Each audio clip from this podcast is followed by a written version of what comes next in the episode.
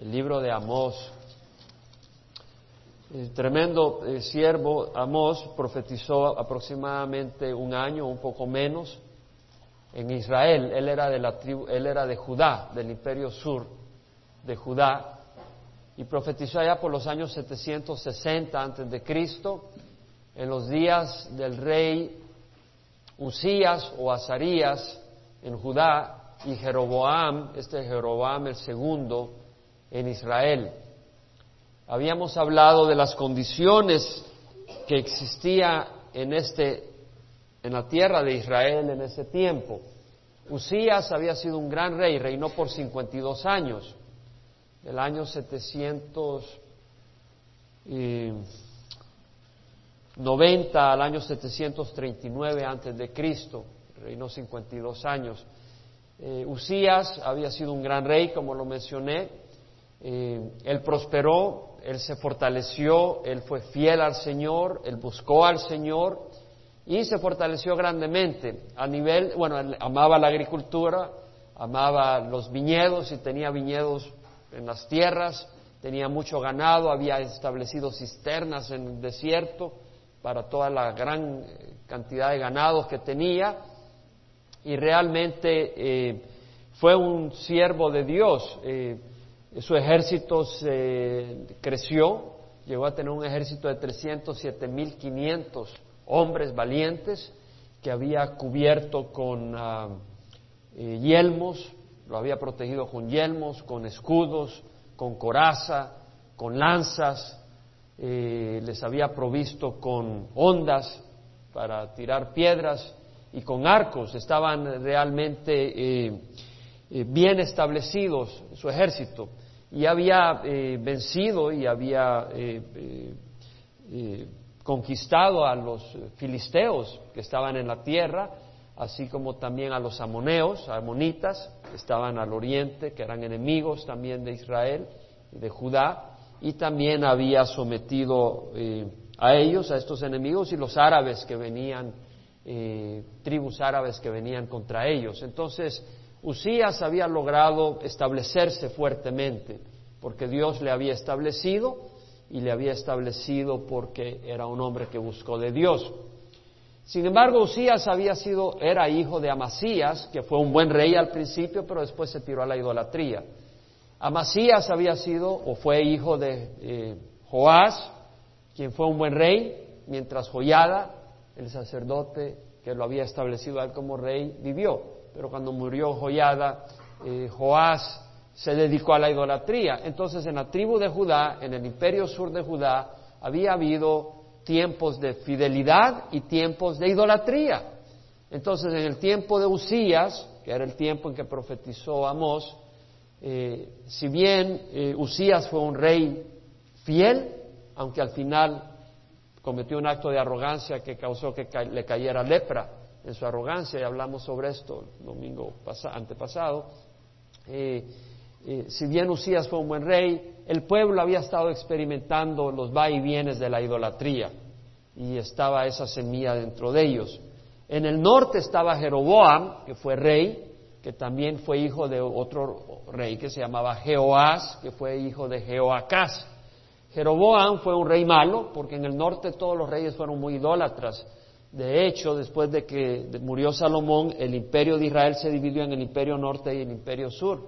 Y Jeroboam, el primer Jeroboam, que estuvo, como rey del imperio norte, este rey eh, puso un becerro, un becerro de oro en Betel, que estaba al sur de la tribu de Israel, de las tribus de Israel, de las diez tribus, y puso otro becerro en el norte, en la tribu de Dan al norte, con el propósito que la gente de Israel no fuera a Judá a adorar en el templo para que no se le voltearan a él y después tal vez declararan al rey de Judá rey de todo Israel y se volviera a unir el rey, el reino. Entonces eh, Jeroboam en su celo egoísta eh, dijo, no, voy a poner un becerro de oro en Betel y un becerro de oro en Dan y le dijo a la gente de Israel, este es el Dios que nos sacó de Egipto.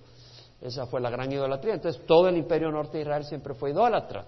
Y Dios les había advertido que la idolatría iba a traer como consecuencia destrucción, iban a ser eh, eh, expatriados por esa idolatría, pero ellos no escucharon. Eh, el Señor les mandó enemigos, en particular los arameos al norte. Hazael fue rey que, trajo gran, ah, fue cruel contra los israelitas y tomó toda la zona al oriente del río Jordán y del mar de Galilea, tomó toda la zona de Galad de los israelitas. Y fue muy cruel, eh, mató a sus jóvenes a espada, eh, desgarró los vientres de las mujeres en cinta, estrelló a los niños contra las rocas, fue un rey tremendo. Y después de Hazael Benadad reinó de los arameos y habían oprimido a Israel.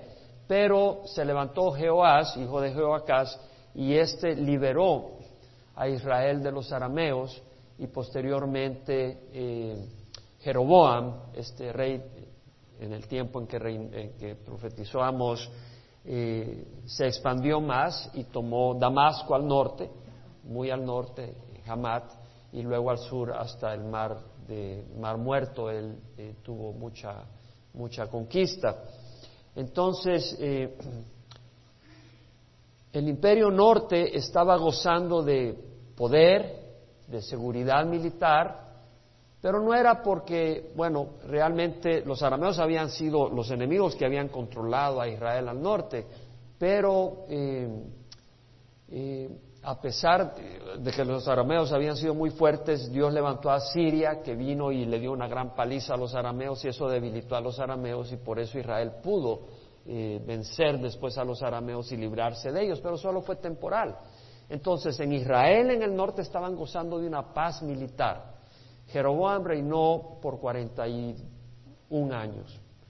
Eh, reinó del año 793 al año 753, 41 años. Entonces, durante el reinado de Jeroboam había paz militar y el pueblo se sentía bien, que todo estaba bien. Ahora, esa paz militar era porque los arameos habían sido golpeados por Asiria y Asiria no había podido venir a vencer a Israel porque Asiria tenía unas luchas internas. Entonces tenemos que Israel en el norte estaba gozando de una paz, e Israel en el sur, o sea, la tribu de Judá estaban gozando de paz. Pero el pueblo no estaba bien, el pueblo era idólatra. Y entonces Amós viene y trae profecía y Dios lo manda de Judá a profetizar a Betel, donde estaba el, ídolo que había establecido Jeroboam primero y ahora bajo el, imperio de Jeroboam segundo, ahí iba la gente a, adorar. Ahora, Dios primero usa a Amós para traer eh, juicio, para anunciar juicio contra Damasco, los arameos, por la manera en que habían tratado a Israel, contra los filisteos por la manera en que habían vendido, habían tomado cautivo a los israelitas y los habían vendido a Edom, y luego contra Tiro al norte, que eran los fenicios, porque ellos también se habían involucrado en la venta de los israelitas. Estamos en el versículo 11 ahora. Entonces, así dice Jehová, es decir, es la palabra de Dios. Lo que está hablando acá es la palabra de Dios, y entonces Amos dice, así dice Jehová. Por tres transgresiones de Edom y por cuatro no revocaré su castigo. Los edomitas eran descendientes de Esaú. Y sabemos que Esaú era el hermano de Jacob, hijo de Isaac. Ahora, Jacob, eh, cuando venía Esaú de cazar, era un cazador, eh, viene y ve a Jacob que estaba cocinando ahí una, un guisado, le dice, dame del guisado, le dice, no te lo doy si no me das tu herencia. Y dice, pues, ¿de qué me va a servir la herencia si me muero de hambre? Dámelo y te doy la herencia. Y le dio una, un plato de guisado y le vendió la herencia por un plato de guisado. Despreció las cosas que Dios le había dado. Muchos de nosotros despreciamos las cosas de Dios por un, por un momento de placer, es una necedad. Pero después, además, eh, Jacob le robó la, la bendición de, primogénito a Esaú. Cuando Isaac ya estaba muriendo y quería bendecir a sus hijos, iba a bendecir primero al mayor y le iba a dar la bendición que corresponde al primogénito, una doble bendición, y mandó a Esaú a casar para que le trajera algo y lo bendijera, y vino Jacob y se le adelantó y le trajo de comer y dijo, soy Esaú, y recibió la bendición. Entonces Jacob estaba que tuvo que huir porque Esaú lo quería matar. Y fue así como huyó y después consiguió su familia, se casó y luego regresó. Pero eh, hubo pugna y hubo desde, ese tiempo había una animosidad entre estos dos hermanos, entre Saúl y Jacob. Pero vemos acá, Jacob es de donde vienen las tribus de Israel, porque Jacob Dios le cambió el nombre a Israel y sus doce hijos se convirtieron en las doce tribus que poblaron todo Israel. Ahora, vemos que acá dice por tres transgresiones de Edom y por cuatro, es decir, Edom, Dios dice, hey, has hecho mucho mal y sobre todo que con espada persiguió a su hermano y suprimió su compasión. Su ira continuó despedazando. La palabra despedazando acá es como, una, como una fiera cuando despedaza a un animal. Como por ejemplo cuando un eh, lobo ve a un conejo y lo despedaza o cuando un león despedaza a un venado, eh, lo hace pedazos y se lo acaba. Dice, suprimió su compasión y su ira continuó despedazando y mantuvo su furor para siempre. Enviaré pues fuego sobre Temán y consumirá los palacios de Bosra. Estas ciudades son las ciudades principales de los eh, edomitas, eh, Temán y Bosra. Entonces acá vemos, vemos eh, la ira del Señor contra ellos, porque ahora debemos de tomar lección nosotros. Eh, yo creo que acá el Señor nos advierte el problema de las riñas, de los pleitos y de las consecuencias y de la amargura. Porque vemos la amargura entre hermanos y vemos acá la ira entre hermanos.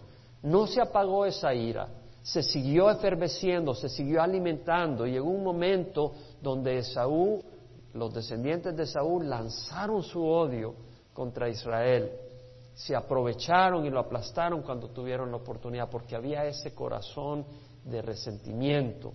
Y vemos que Dios le dice, se te fue la mano, mi amigo. Y viene Dios y trae su ira contra Edom. Y Asiria los destruyó. Ahora, aquí hay una advertencia, yo quiero traer algunas cosas. Doy el trasfondo histórico porque la Biblia no es un cuento de hadas, es un libro histórico. Y además, para que entendamos y lo vuelvo a repetir y lo he estado repitiendo, lo dije la primera vez que es un, es, un, contexto histórico bastante complejo, pero es para que entendamos la paz en que estaba gozando Israel y Judá.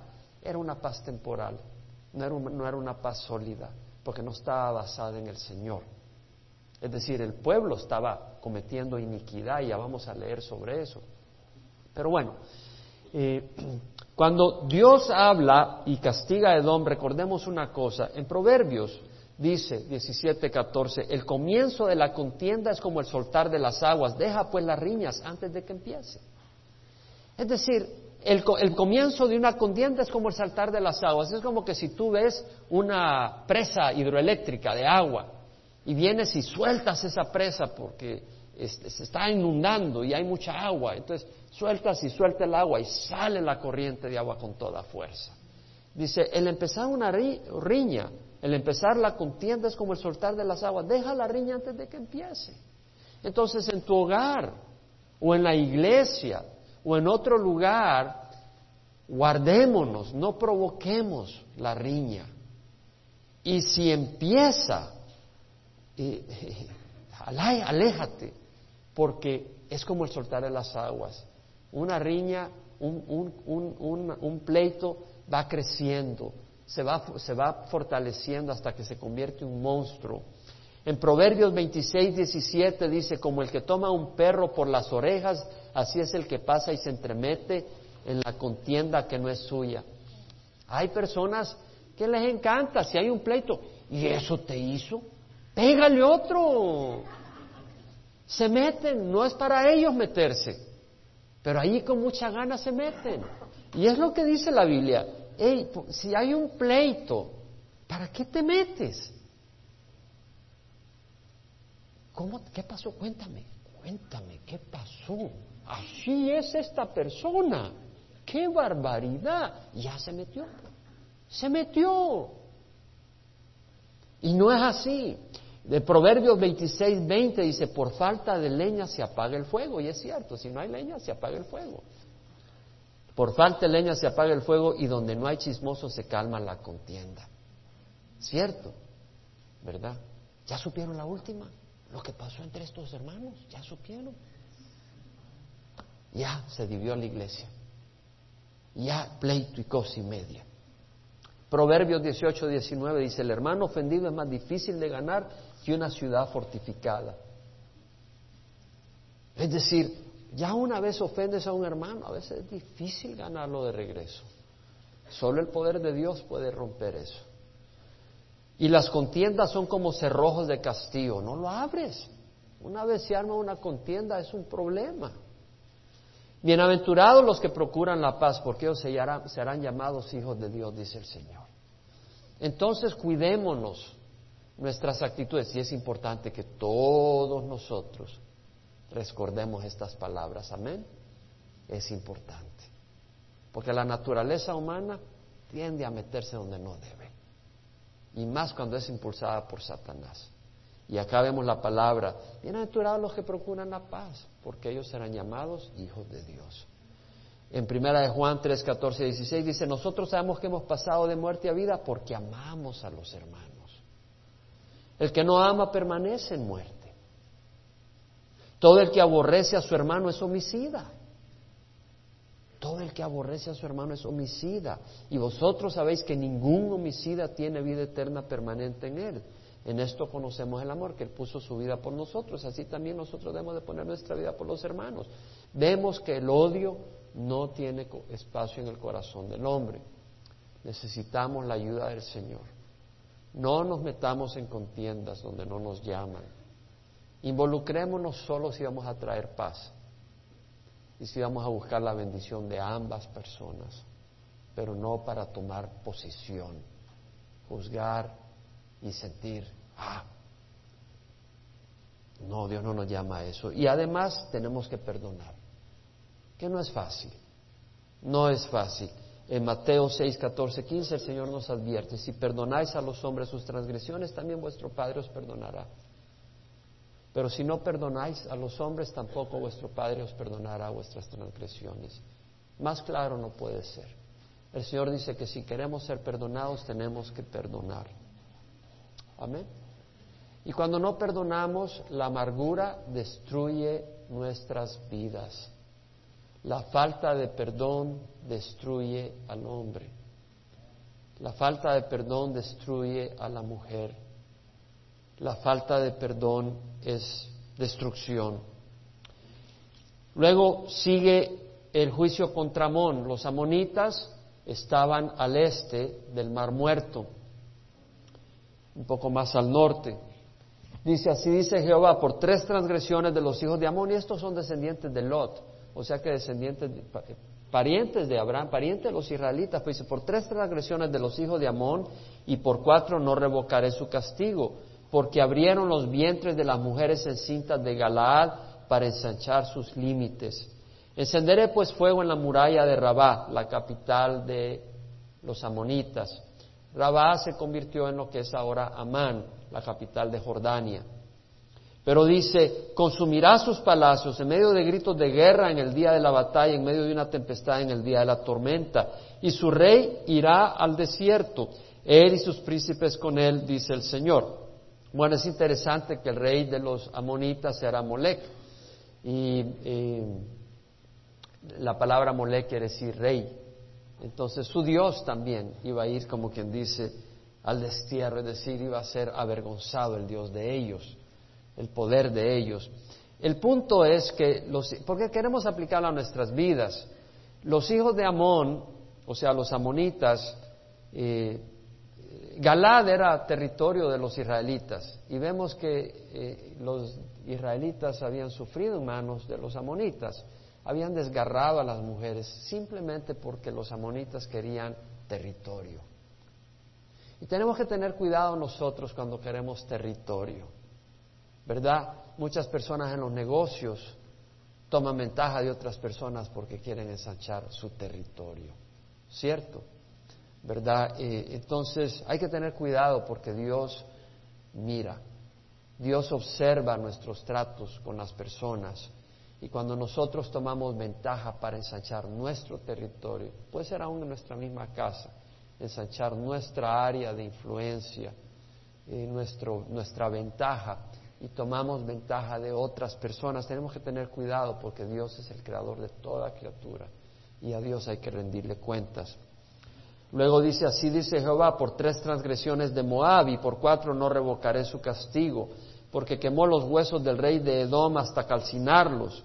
Enviaré pues fuego sobre Moab que consumirá los palacios de Keriot, y Moab morirá entre el tumulto. Entre gritos de guerra y sonido de trompeta, y también estirparé al juez de en medio de ella, y mataré a todos sus príncipes con él, dice Jehová. Es decir, de nuevo, por tres transgresiones y por cuatro, es decir, está usando esta figura de lenguaje, lenguaje figurativo, en otras palabras, eh, por todas sus maldades está diciendo, y luego resalta una. Y la que resalta aquí no es contra Israel, está trayendo juicio contra seis naciones y después contra Judá e Israel. Y en todas es contra Israel, pero en esta no es contra Israel, es contra los de Edom. Pero simple y sencillamente el Señor dice, llegaron al extremo de que en su odio hasta irrespetaron a sus muertos, a los muertos de Edom. En otras palabras, aunque sean enemigos del Señor, porque fueron enemigos del pueblo de Dios, toda criatura debe ser tratada con respeto. Amén. Entonces, quiere decir que nosotros, porque alguien no sea cristiano, vamos a empezar a tratarlos con irrespeto. Vamos a tratarlos con dignidad, porque han sido creados a la imagen de Dios. Y si ahora ellos no revelan esa imagen porque están viviendo en pecado, es una cosa que debe dar tristeza. Pero hemos de orar para que Dios los sane. Amén. Necesitamos oír eso todos nosotros. Todos nosotros, porque es fácil amar a aquel que es un santo, pero a veces es difícil amar a aquel que es un sinvergüenza, ¿no? ¿Cierto? Y el Señor nos amó a nosotros. Y nosotros no éramos santos, hermanos. Y luego viene y, trae su juicio contra Judá e Israel. Y dice, así dice Jehová. Una vez más, así dice, es el Señor el que habla. Es el Señor el que habla. Y cuando estamos exponiendo la palabra de Dios, es la palabra de Dios la que estamos exponiendo. Entonces la palabra de Dios es la que nos debe de hablar y es la palabra de Dios. Espero que nos hable, el Señor nos va a hablar. Así dice Jehová, por tres transgresiones de Judá y por cuatro no revocaré su castigo, porque desecharon la ley de Jehová y no guardaron sus estatutos. También les han hecho errar sus mentiras, tras las cuales anduvieron sus padres. Mentiras acá es ídolos. Es decir, sus ídolos son una mentira. Y usa la palabra mentiras en vez de ídolo, porque están, están poniendo su esperanza en ídolos. Dice, son una mentira, les va a fracasar y por eso dice, eh, les han hecho errar sus mentiras tras las cuales anduvieron sus padres. Enviaré pues fuego sobre Judá y consumirá los palacios de Jerusalén. Vemos el fuego como un castigo de Dios. Ahora, es interesante que acá habla el Señor de que desecharon la ley de Jehová los de Judá estaban involucrados en, mucha religiosidad, iban al templo, iban al templo de Jerusalén, los de Judá, y quemaban sacrificios y hacían ofrendas y todo. Pero acuérdate lo que le dijo el Señor a Saúl. Está en Primera de Samuel, capítulo 15. Dice, se complace Jehová tanto en holocaustos y sacrificios como en la obediencia a la voz de Jehová. Allá en Centroamérica, Suramérica y México también, hay mucha religiosidad en la Semana Santa, hay mucha religiosidad en la Navidad, pero también hay mucho pecado en esas épocas, hay mucha inmoralidad. Y van a la, a la par van a la par. Y dice el Señor, se complace Jehová tanto en holocaustos y sacrificios como en la obediencia a la voz de Jehová. He aquí el obedecer es mejor que un sacrificio y la prestar atención que la grosura de carneros. Porque la rebelión es como el pecado de adivinación, la revelación, la rebelión a la palabra de Dios.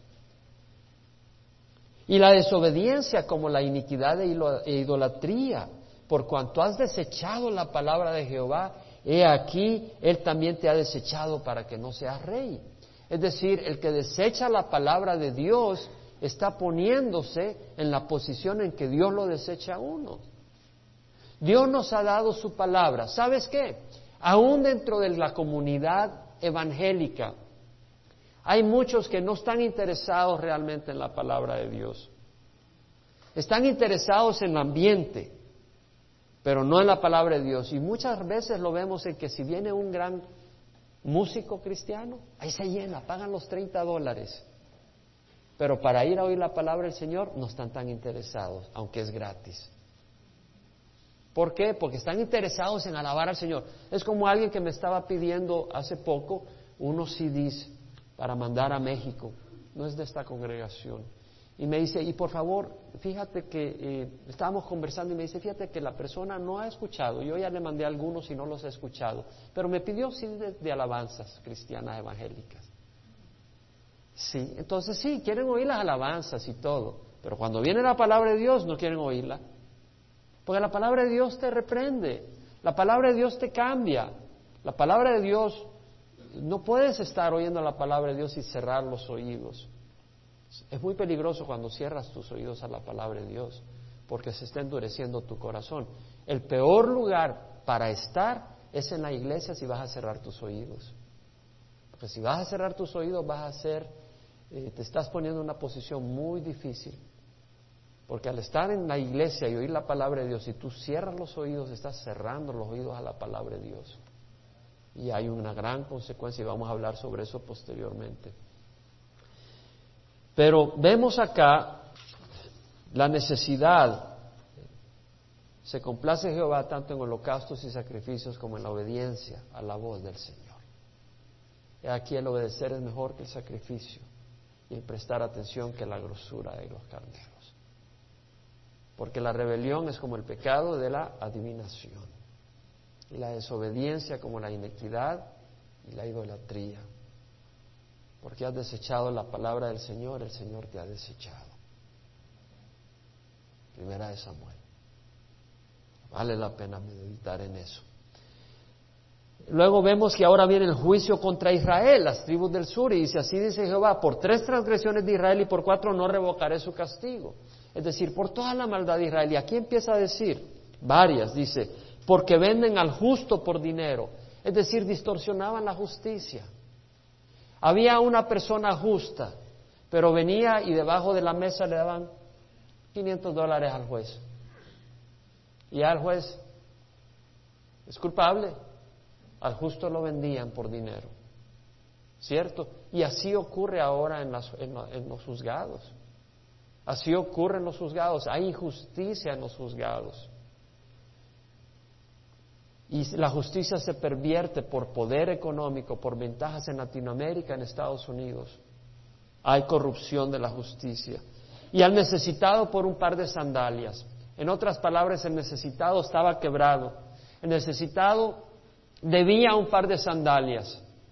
Entonces, en vez de haber compasión, en vez de haber sentimiento hacia el hermano, decía, me tienes que pagar, pues no tengo, pues te tienes que vender como esclavo. Y se vendían como esclavos por un par de sandalias, porque no había sentimiento, no había compasión. Los que pisotean en el polvo de la tierra la cabeza de los desvalidos, o sea, aquel que estaba débil, tomaba ventaja porque no tenía quien lo representara.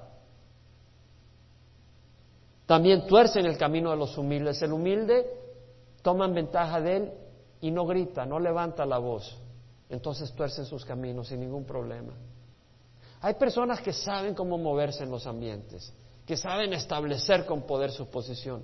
Y hay otros que humildemente simplemente se los patean y se paran en ellos, porque son humildes y no, no saben cómo rugir como león en esta sociedad.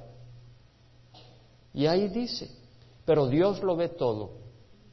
Dice, un hombre y su padre se llegan a la misma joven la palabra ahí es van a la misma joven. En otras palabras, iban a la prostituta religiosa, porque había las religiones idólatras tenían prostitución, es decir, mujeres y hasta hombres prostitutos, iban y tenían actos sexuales y esos actos se los ofrecían a sus dioses. Entonces era parte de, la, de la, las actividades religiosas. Y dice, un hombre y su padre, es decir, no solo cometen inmoralidad, de ir a una prostituta, también cometen idolatría, porque es idolatría, van a, sus actos religiosos, pero además el padre y el hijo van a la misma mujer, que ya Dios había condenado eso en la ley de Moisés. Profanando mi santo nombre. Cuando pecamos, profanamos el nombre de Dios. Dios no lo permita que nosotros profanemos y traigamos vergüenza al nombre del Señor. Los que somos cristianos. Si tú no eres cristiano, pues estás condenado. Tienes que buscar al Señor para que Él te perdone. Amén. Y cuando vengas al Señor tenemos que tener cuidado de no profanar el nombre del Señor, porque tenemos el nombre de Cristo, somos cristianos. Que Dios nos ayude. Nosotros no podemos por nuestra fuerza, somos malvados, pero tenemos que buscar del Señor para que el nombre del Señor sea honrado en nuestras vidas. Yo destruí, ah, y dice, sobre ropas empeñadas se tienden junto a cualquier altar. Es decir, había una ley mosaica que decía, hey, si alguien te debe dinero y tú vienes y le dices, empeñame tu ropa, y te empeñaba el manto exterior, tú se lo tenías que devolver si él era pobre o viuda, se lo tenías que devolver antes de la noche para que no tuviera, para que no, no se estuviera desprotegido en la noche, pudiera tener en su sábana usaba su túnica como sábana, pudiera tener su sábana en la noche. Y vemos que esta gente no tenía sensibilidad, sino que explotaban al pobre y además le quitaban su manto y no se lo devolvían en la noche y no solo con eso, sino iban con ese manto y se echaban en los altares idólatras. Era una corrupción completa, no había capacidad de hacer el bien. Estaban gozando de una paz social. Como ahora hay una paz militar dentro de Estados Unidos todavía, pero hay una corrupción tremenda. Y no pienses que porque no ha venido la destrucción no va a venir, va a venir, es cuestión de tiempo, no solo acá, sino a otros lugares. Entonces dice, y el vino de los que han sido multados beben en la casa de su Dios. Es decir, las ofrendas deben ser gozosas lo que se da a Dios, es una ofrenda gozosa. Pero esta gente venía y sacaba, tomaba ventaja de, la gente y les sacaba su multa y eso usaban como ofrenda. Es como aquí alguien venga y roba mano armada y el Washington Mutual o el Wells Fargo y ya, y de ese dinero hace sus ofrendas, ¿no? No, no tiene sentido. Vino de los que han sido multados, beben en la casa de su Dios, no eran unas ofrendas voluntarias gozosas. Entonces viene el Señor y dice, ustedes han actuado de esa manera a pesar que yo he tenido misericordia con ustedes. Dice, yo destruí al amorreo, el amorreo era el que habitaba en la tierra de Caná cuando llegó Israel de Egipto. Los destruí delante de ellos, cuya altura era como la altura de los cedros, es decir, el amorreo era un enemigo alto. De hecho, al principio se rajaron y no entraron a la tierra prometida porque decían, nosotros parecemos saltamontes en presencia de Dios, son gigantes, son fuertes. Y dice, cuya altura era como la altura de los cedros y eran fuertes como las encinas. Yo destruí su fruto por arriba y su raíz por abajo. Era Dios quien les dio la victoria. Y a vosotros que yo os hice subir de la tierra de Egipto y os conduje por el desierto cuarenta años para que tomarais posesión de la tierra del amorreo. Y levanté profetas de entre vuestros hijos y nazareos de entre vuestros jóvenes. El Señor levantó hombres de sus hijos que profetizaran. Y levantó nazareos.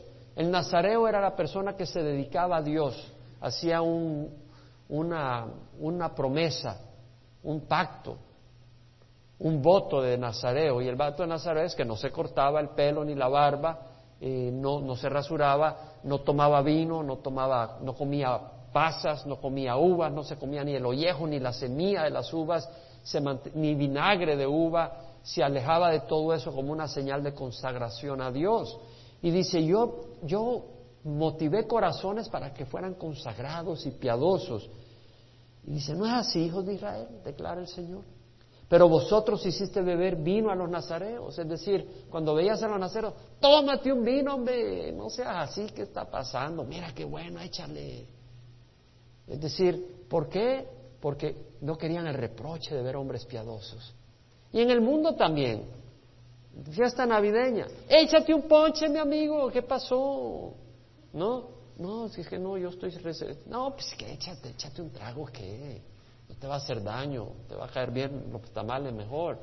Y así vemos, pero ¿por qué? Porque es un reproche, es un reproche. Yo no le digo que se lo tome para que le salga mejor los tamales, eso dicen ellos. Eso van a decir, este hermano dijo, eh, es un reproche cuando tú caminas rectamente para ellos. Y a los profetas les ordenaste diciendo, no profeticéis. Ahí viene este hermano, solo nos pasa hablando el Señor. Ya, se arruinó la fiesta, cállate mejor. He aquí yo estoy oprimido debajo de vosotros, como está oprimida una carreta llena de gavillas, o sea, llena de trigo, de cebada. Allá en El Salvador iban las camionetas de caña de azúcar cuando era la época de la corta de caña. Y ahí iban, pero rebalsando, y apenas, podían, apenas podían. Y es lo mismo. El Señor dice, estoy con una gran carga con usted, ya no la aguanto. Es decir, Dios no era, Dios no se gozaba con su pueblo, sino que estaba sufriendo al ver la maldad de su pueblo. Amén. Queremos que Dios se goce con nosotros, con nuestro corazón y nuestra actitud. Y acá vemos cómo el Señor se sentía. Y dice, bueno, la huida le fallará ligero, es decir, llega el, llega el día del juicio. El que huye, cuando venga el enemigo, no va a poder huir, no vas a lograr huir. Y el fuerte no fortalecerá su poder. Ok, tú dices, yo no necesito huir, yo, soy fuerte. No sabes lo que es cuando venga el enemigo. Tu fuerza no te va a sostener. Ni el valiente salvará su vida. Oh, yo soy valiente, me pone cinco, yo me vuelvo a los cinco, porque a mí, cuando estoy bravo, vez se me acerca. Y el Señor dice, hey, te vas a hacer como, una, como un pollito, como una gallina culeca, vas a salir corriendo. El que empuña el arco, el que empuña el arco no resistirá, el ligero de pies no escapará, ni el que monta a caballo salvará su vida. Y aún el más intrépido entre los valientes huirá desnudo aquel día, declara Jehová. Es decir, hay un día de juicio. Y el Señor le está hablando a Israel. Está hablando del juicio que va a venir a su pueblo. Vamos a cubrir el capítulo 3 eh, rápidamente, son 15 versículos. Oíd esta palabra que el Señor ha hablado contra vosotros. ¡Wow! Oíd. Ahora ya no dice, es así dice el Señor, ahora dice, oíd. ¿Por qué? Porque el Señor está diciendo, pongan atención, oigan. Y dice, oí la palabra que el Señor ha hablado contra vosotros, hijos de Israel, contra toda la familia que quiso subir de la tierra de Egipto, diciendo, toda la familia quiso subir, es decir, a todo el pueblo de Israel. Ahora no solo le está hablando a Israel al norte o a Judá al sur, sino a todos ellos. Y le dice, solo a vosotros he escogido de todas las familias de la tierra, por eso os castigaré por todas vuestras iniquidades. Lo que está diciendo es, a todo el mundo estaba perdido, pero yo escogí a Abraham y de Abraham a Isaac, y de Isaac a Jacob, y de Jacob a las doce tribus, y hice de ustedes una gran nación.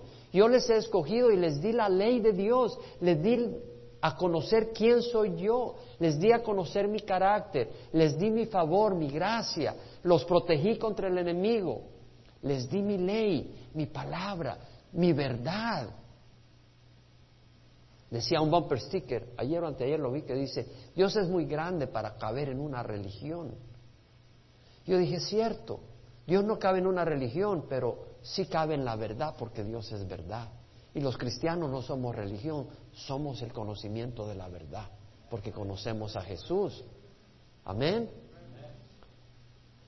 Vemos acá que dice que, que va a traer reproche a Israel porque ellos conocían la verdad conocían a Dios y le dieron la espalda. Y acá el Señor nos da a nosotros una seria advertencia. Una seria advertencia a los que estamos en el pueblo de Dios. Amén. Nos da una seria advertencia. De hecho, el Señor Jesucristo dijo en Lucas, cuando habló del, mayordomo, que eh, su Señor lo dejó a cuidado de los siervos y que les diera de comer su ración a su tiempo y se fue y cuando regresó los había estado golpeando y todo.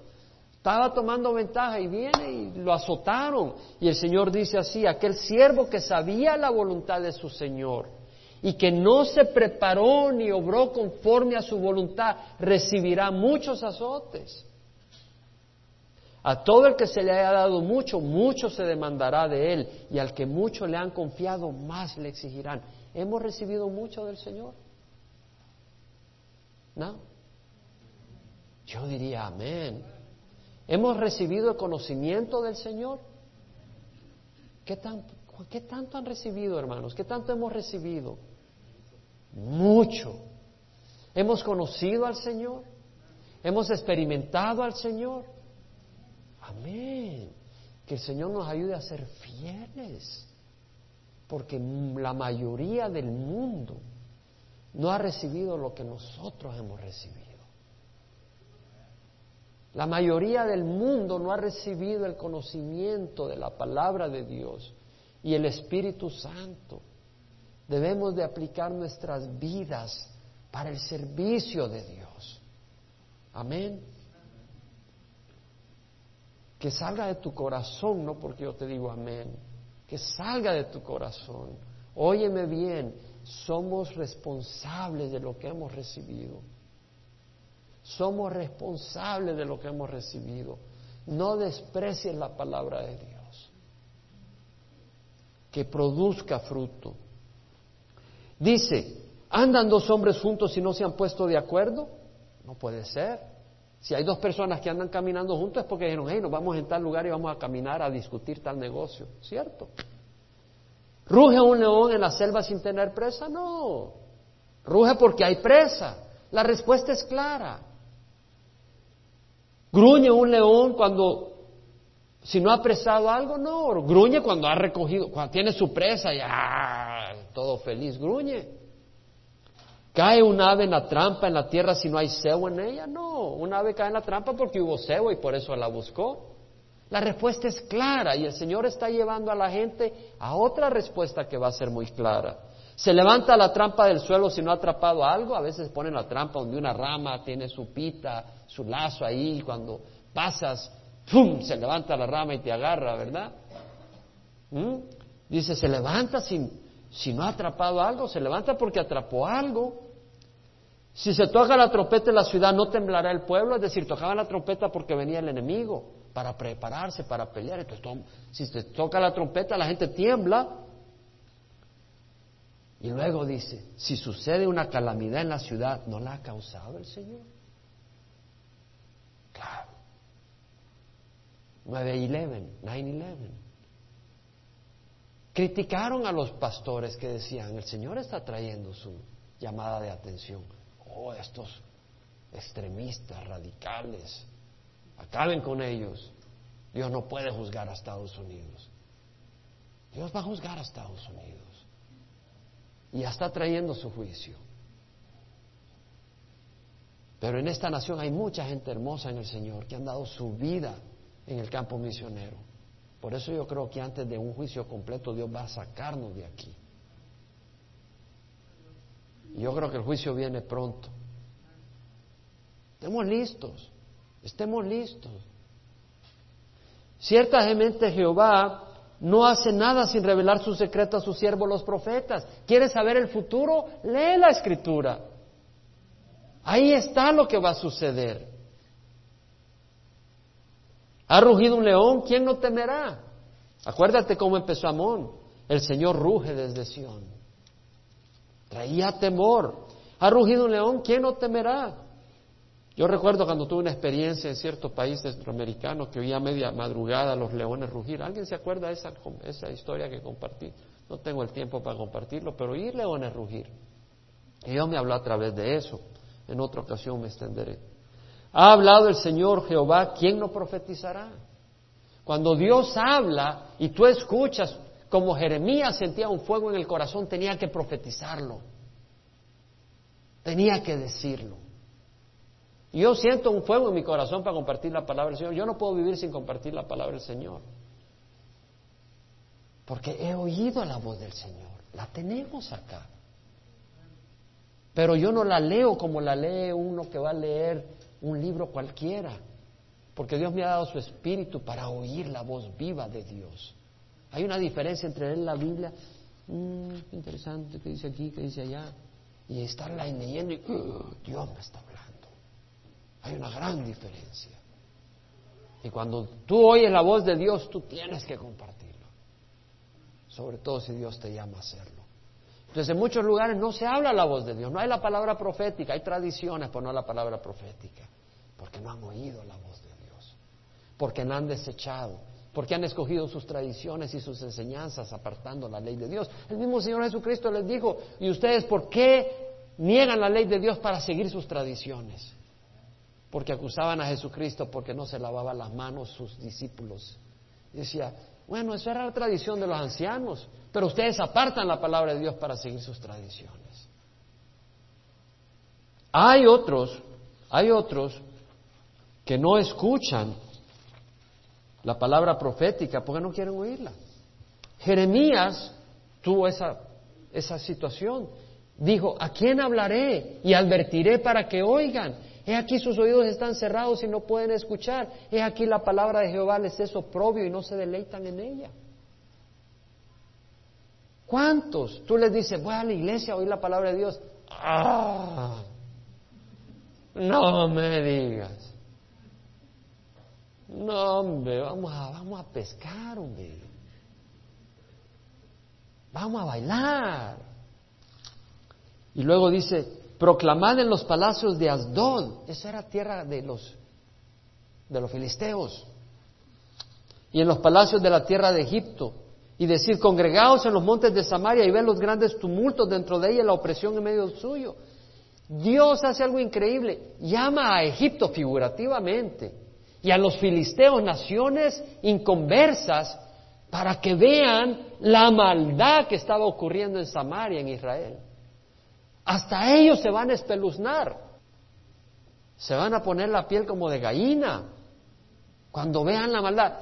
Hermanos, y no es triste, no es triste cuando el mundo ve las maldades que a veces hacen, se hacen dentro del pueblo de Dios. Estaba leyendo un pastor de jóvenes, ayer o anteayer, que estaba siendo acusado por tener relaciones sexuales con una jovencita y creen que pueden haber más. El mundo se sorprende.